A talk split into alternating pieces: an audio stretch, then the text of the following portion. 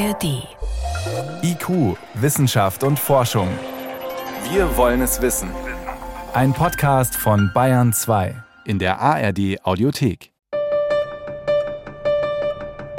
In Bayern wurden fast 10 Millionen Menschen mindestens zweimal gegen Corona geimpft. Der Staat hat die Impfungen empfohlen, um die Pandemie zu beenden.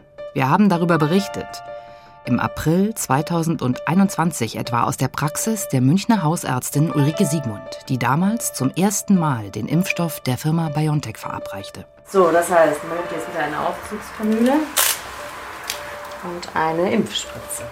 Pures Gold, was man hier aufzieht. Dieses ist die erste. Die Impfung hat die Pandemie beendet, sagt die Münchner Ärztin jetzt, zweieinhalb Jahre später.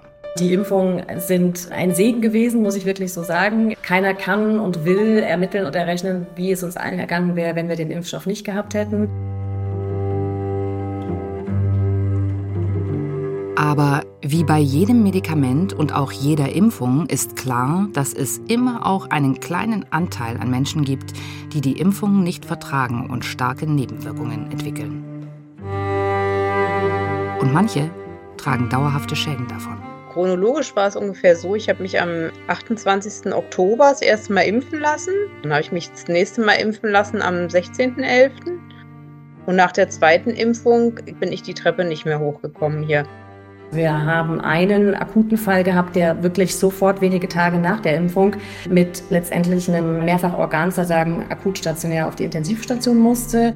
Es ist alles dick geworden und ich hatte auch Muskelschmerzen, Teilgliederschmerzen. Ich weiß noch, dass ich Pause hatte und einfach hinten im Pausenraum saß ich an der Heizung, habe geheult, weil mir alles so wehgetan hat.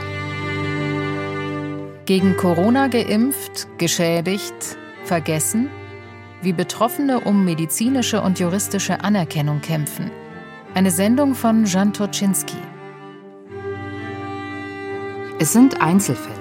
Aber für die, die es trifft, ist es ein harter Schicksalsschlag, der den Alltag dauerhaft verändert und Lebensträume platzen lässt. Einige dieser Betroffenen klagen nun gegen die Impfstoffhersteller. Andere beantragten bei den Versorgungsämtern einen finanziellen Ausgleich für ihren gesundheitlichen Schaden. Manche Betroffene habe ich persönlich getroffen, andere per Videoschalte.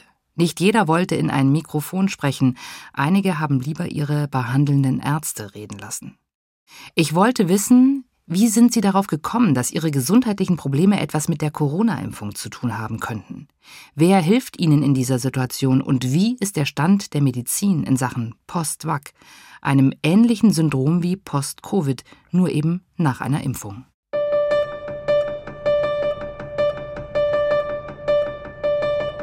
Manuela Bogdan fühlt sich im Stich gelassen. Die Berlinerin ist Ende 40 und arbeitete bis Oktober 2021 in der Marketingabteilung eines großen Unternehmens. Sie lief Marathon, war extrem sportlich, ein Powertyp. Zwei Kinder, elf und 14 Jahre alt. Sie hat immer Vollgas gegeben.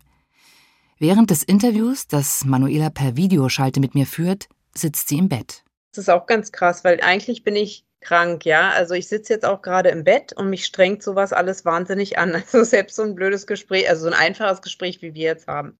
Manuela Bogdans Symptome, die chronische Erschöpfung, gleichen den inzwischen bekannten Symptomen von Post-Covid, also einer Spätfolge der Covid-Erkrankung.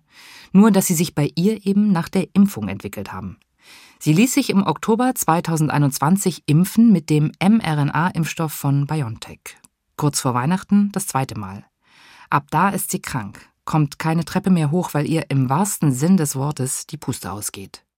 Sogar in einer Reha-Klinik war Manuela Bogdan, dort konnte man ihr nicht helfen. Mittlerweile gilt sie als austherapiert.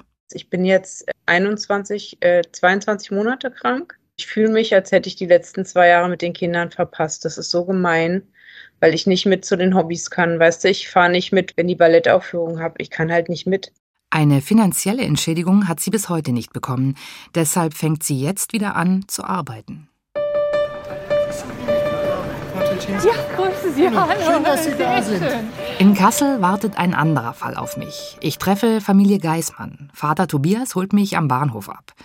Das Haus der Familie liegt am Stadtrand. Um den großen Esstisch sitzen neben der 21-jährigen Tochter Sophie und ihren Eltern noch die Schwestern Marietta, die im Frühjahr Abitur gemacht hat, außerdem die Zwillinge Charlotte und Marlene.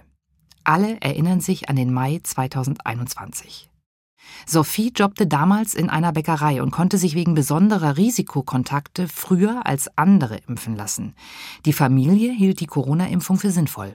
Und es war für sie auch ganz, ganz klar, dass sie das sofort angeht und umsetzt. Hat sich den Termin gemacht, war ja eigentlich auch alles wunderbar. Das war knapp zwei Wochen bevor eben Pfingsten 2021 war. Erzählt ihre Mutter Katja. Die damals 19-jährige Sophie lässt sich mit dem Impfstoff von BioNTech impfen. Wenige Wochen später will sie nach Berlin. Sie hat an der Musikhochschule einen Termin für die Aufnahmeprüfung. Cellistin will sie werden. Das ist ihr Traum. Doch eine gute Woche nach der Impfung bekommt sie Gelenkschmerzen. Erst in den Händen, dann in den Füßen. Und dann habe ich nämlich, bevor ich zum Arzt gegangen bin, hatte ich nämlich auch noch so einen Ausschlag an den Füßen bekommen wo ich dann erstmal richtig ausgerastet bin. Das war das erste Mal, wo ich dachte, oh, das ist komisch. An die Aufnahmeprüfung ist bald nicht mehr zu denken. Stattdessen landet Sophie im Zentrum für Neuropädiatrie des Klinikums Kassel. Ihr Arzt ist Professor Bernd Wilken. Er behandelt Kinder, die Probleme am Nervensystem haben. Er erinnert sich genau an Sophies Einweisung. Tatsächlich kam sie das erste Mal im Mai 21 mit Gliederschmerzen, ne, Schwäche in beiden Armen, mit Schwellungen im relativ engen Zusammenhang nach der Impfung, so dass wir tatsächlich die Verdachtsdiagnose einer äh, Kollagenose, einer, einer Immunreaktion, das gibt es in der Familie, eine autoimmunologische Erkrankung des Bindegewebes. Und das ist tatsächlich zwar eine behandelbare Erkrankung, aber es ist natürlich erstmal etwas, was aktiviert worden ist. Jetzt dafür haben wir keinen anderen Grund. Das kann natürlich theoretisch Zufall sein, das kann aber natürlich auch was mit einer Impfung zu tun haben, die ja das Immunsystem letztlich zu einer Aktion herausfordert. Der Arzt vermutet also schon früh, dass die Autoimmunerkrankung, bei der sich der Körper gewissermaßen selbst bekämpft, eine schwere Reaktion auf die Corona-Impfung sein könnte.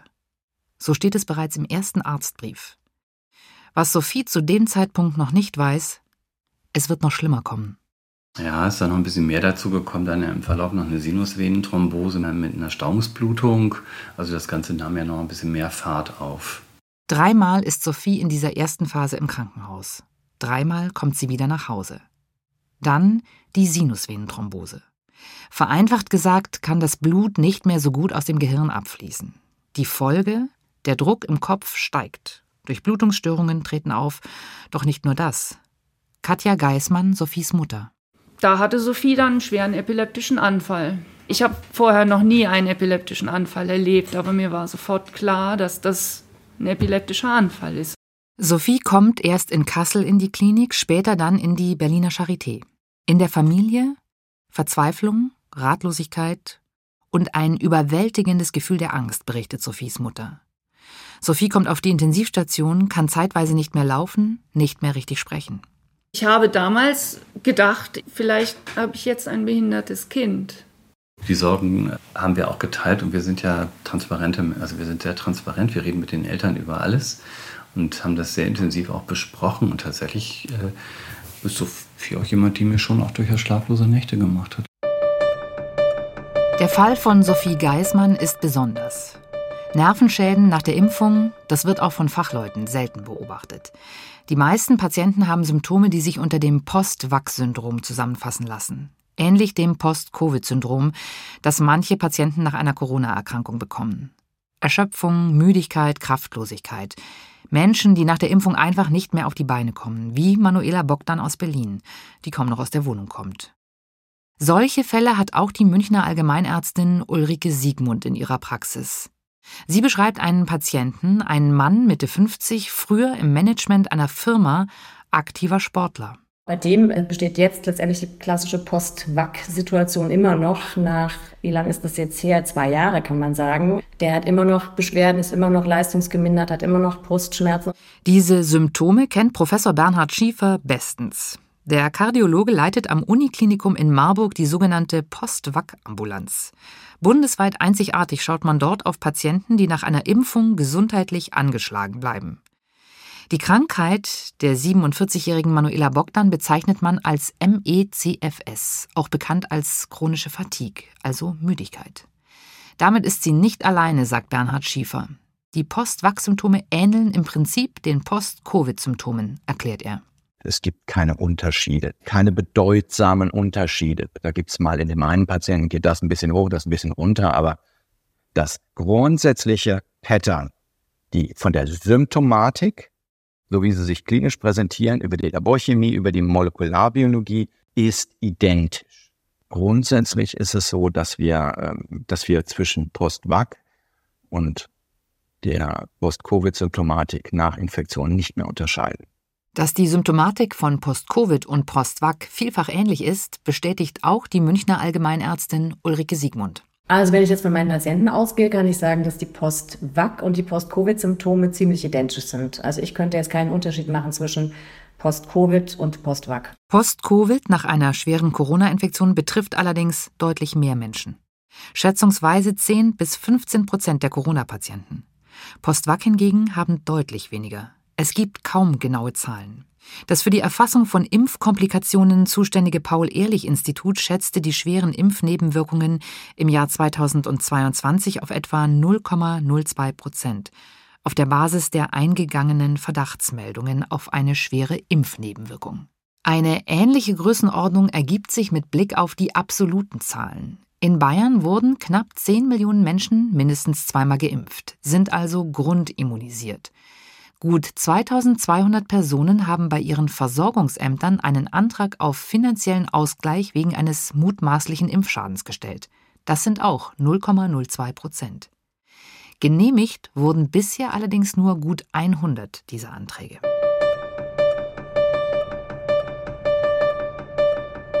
Der Patient von Ärztin Ulrike Siegmund bekam bereits im Frühjahr 2021 zwei Impfungen von Moderna. Danach hat er dann gemerkt, dass er ja ähm, abgeschlagen ist, nicht mehr leistungsfähig ist, kurzatmig bei Belastung ist. Er kam dann auch relativ schnell für eine ähm, Untersuchung. Äh, wir haben also diverse Untersuchungen gemacht, ihn auch zu weiteren Fachärzten geschickt. Ähm, da hat sich erfreulicherweise jetzt von den, von den medizinisch-technischen Untersuchungen kein Hinweis auf eine jetzt Myokarditis zum Beispiel gestellt. Das konnte man bei ihm alles ausschließen und trotzdem ist er so leistungsgemindert gewesen, dass er ähm, seitdem eben seine berufliche Tätigkeit nicht wieder aufnehmen konnte.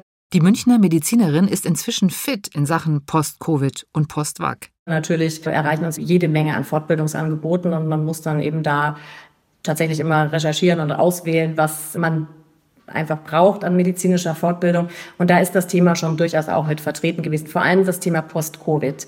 Post-Vac noch eher weniger, weil das ja nun doch auch wohl zum einen mengenmäßig geringer auftritt und dazu, glaube ich, die ganzen wissenschaftlichen Forschungsergebnisse noch dürftiger sind, als für Post-Covid eh schon der Fall ist.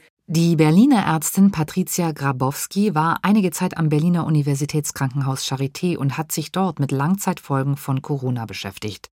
Auch sie hat Patienten mit Post-Vac-Syndrom gesehen und begutachtet, allerdings ohne wirklich den ursächlichen Zusammenhang zur Impfung beweisen zu können. Ja, na klar, es ist eine Folge, aber also oder im zeitlichen Zusammenhang, ja.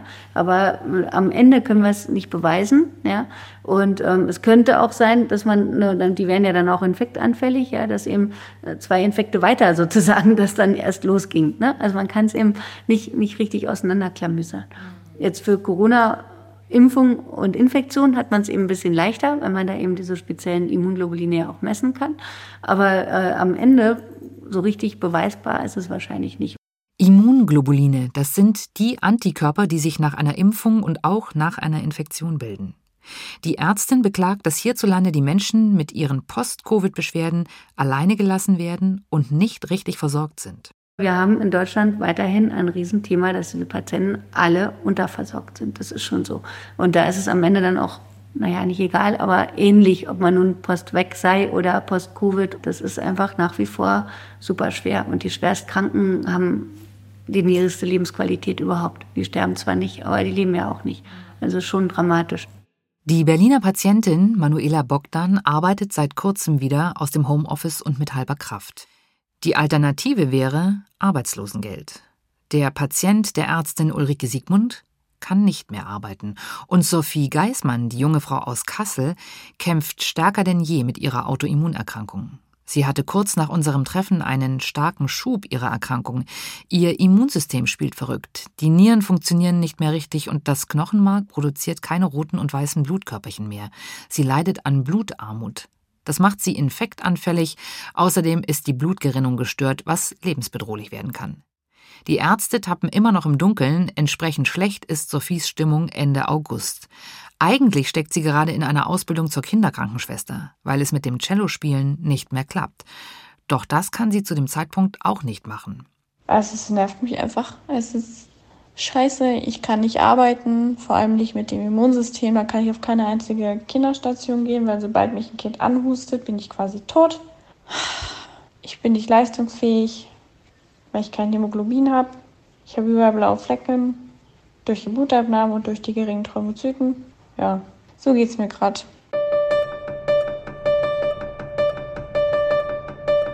Was alle diese Fälle eint, die Patienten haben bei ihren zuständigen Landesstellen, den sogenannten Versorgungsämtern, einen Antrag auf Versorgung gestellt. Denn sie wollen vom Staat einen finanziellen Ausgleich wegen ihres, aus ihrer Sicht, Schadens nach einer Impfung. In allen Fällen vermuten auch die behandelnden Ärzte einen starken Zusammenhang zwischen Corona-Impfung und den Beschwerden. In allen Fällen wurden die Anträge abgelehnt. Im Ablehnungsbescheid des mit Moderna geimpften Patienten von Hausärztin Ulrike Siegmund heißt es, ein ursächlicher Zusammenhang zwischen der Impfung mit Moderna und der Entwicklung des Fatigue-Syndroms könne trotz, Zitat, zeitlicher Assoziation nicht nachgewiesen werden. Im Ablehnungsbescheid von Manuela Bogdan argumentiert das Berliner Versorgungsamt, das Post-Wachs-Syndrom sei keine anerkannte medizinische Diagnose. Und es stimmt, diese Diagnose gibt es offiziell noch nicht.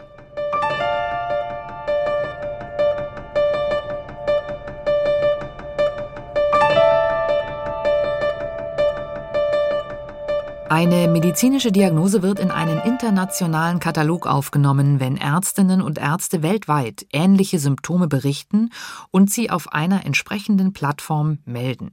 Ein Gremium entscheidet dann über die Aufnahme einer Diagnose in den Katalog, der weltweit für alle gilt. Nachdem bisher aber nur sehr sporadisch über Postwag berichtet wird, überproportional übrigens aus Deutschland, gibt es dafür bisher keine anerkannte weltweit gültige Diagnose. Bis das kommt, kann es noch Jahre dauern. Und dann gibt es noch eine Hürde bei der Anerkennung durch die Versorgungsämter. In einem Ablehnungsbescheid von Sophie Geismann heißt es für die Anerkennung einer Gesundheitsstörung als Folge eines Impfschadens ist es erforderlich, dass ein ursächlicher Zusammenhang zwischen einem Impfschaden und der geltend gemachten Erkrankung nach medizinisch-wissenschaftlicher Erkenntnis wahrscheinlich ist. Ihr behandelnder Arzt Bernd Wilken hält in diesem Fall einen Zusammenhang für wahrscheinlich. Er war selbst auch schon öfters als Gutachter bei mutmaßlichen Impfschäden im Einsatz. Grundsätzlich sei es schwer, einen Impfschaden nachzuweisen, erklärt er. Oftmals würden Kinder etwa zu Zeitpunkten geimpft, wo Entwicklungsstörungen sichtbar würden. Der Zusammenhang zu einer Impfung sei dann eher zufällig, erklärt er. Bei der Corona-Impfung sei das anders. Hier ist es ein bisschen anders gelagert. Wir haben es mit einer relativ neuen Impfung zu dem Zeitpunkt zu tun.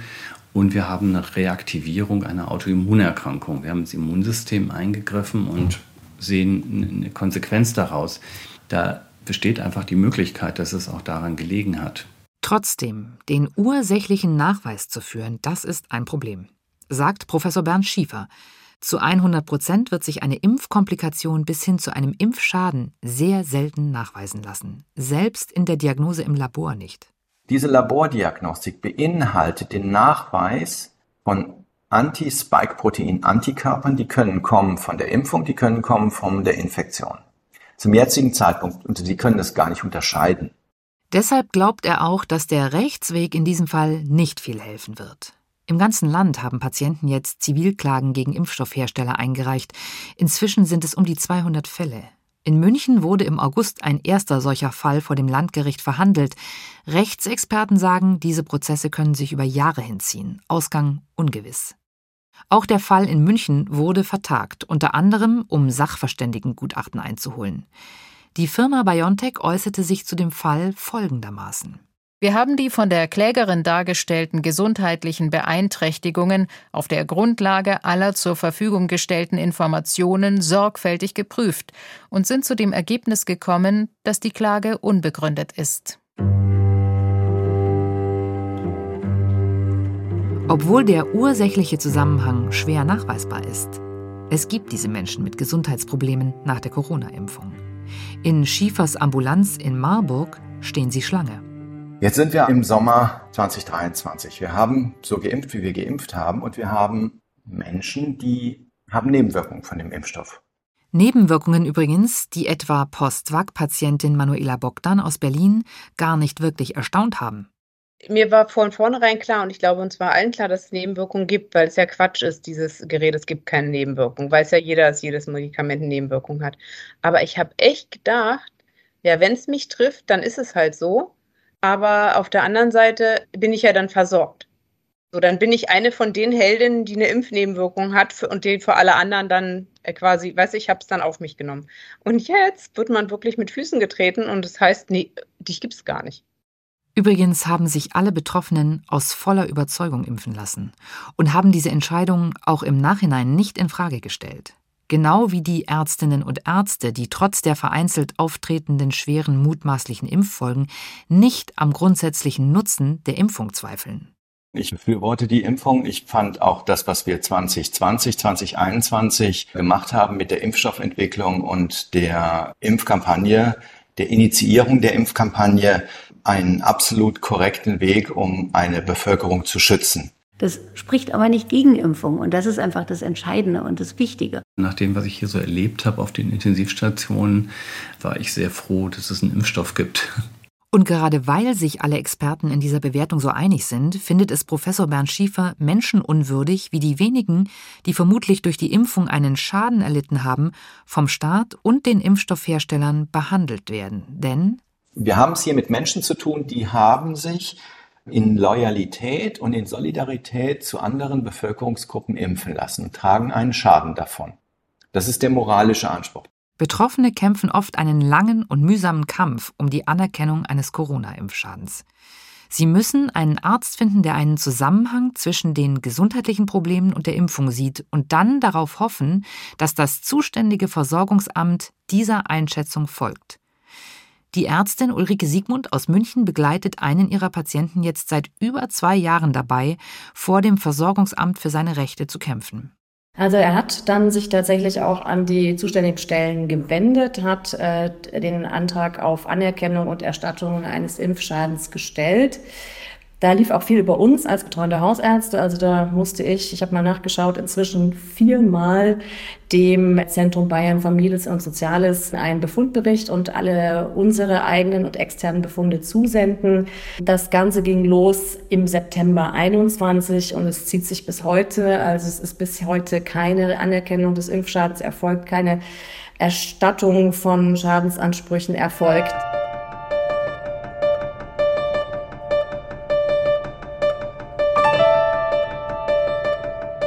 Bundesgesundheitsminister Karl Lauterbach hat angekündigt, dass Post-Vac-Geschädigten schneller geholfen werden soll. Wie genau er sich das vorstellt, das zu erklären, ist er bisher schuldig geblieben. Dass das nötig ist, sieht auch die Ärztin Ulrike Siegmund. Sie ist der Ansicht, es sei ein Mittel der Fairness und eine Notwendigkeit der Fairness, anzuerkennen, wenn Menschen, die sich zum Eigenschutz, aber auch zum Schutz für andere haben impfen lassen, wenn dadurch Komplikationen aufgetreten sind, dass man die zwar objektiv, aber dann auch so bewertet, dass die Menschen damit nicht alleingelassen werden.